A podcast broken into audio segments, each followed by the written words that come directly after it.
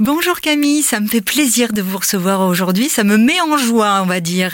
Mais quelle chance, quelle chance surtout de le repérer, de prendre le temps de le sentir, parce que une des quatre grandes familles d'émotions, bien sûr, c'est la joie et c'est le plaisir.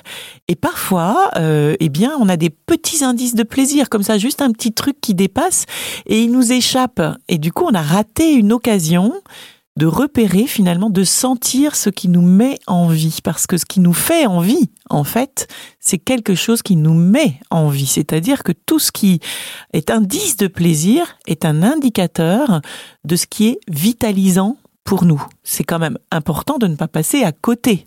Parce que du coup, après, tout le job, ben c'est quoi? C'est de, d'en mettre, de repérer ça et d'en mettre le plus possible, à la fois dans notre vie personnelle, mais pourquoi pas aussi professionnelle.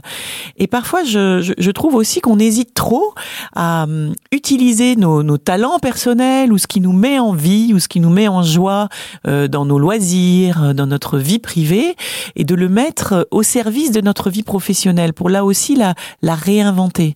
Et on a le droit de faire ça. On a le droit de sortir des conditionnements de comment il faut faire quand on est pro, de comment on fait quand on est au bureau, etc. pour venir alimenter, y compris la, vie pro, par exemple, de petits plaisirs et, d'indices comme ça de ce qui nous vitalise. Et ça nous rend créatifs y compris, euh, y compris sur les choses plus sérieuses, voyez. Voilà, donc vraiment les indices de plaisir sont à repérer absolument pour en mettre plus possible, ou en tout cas le plus souvent possible.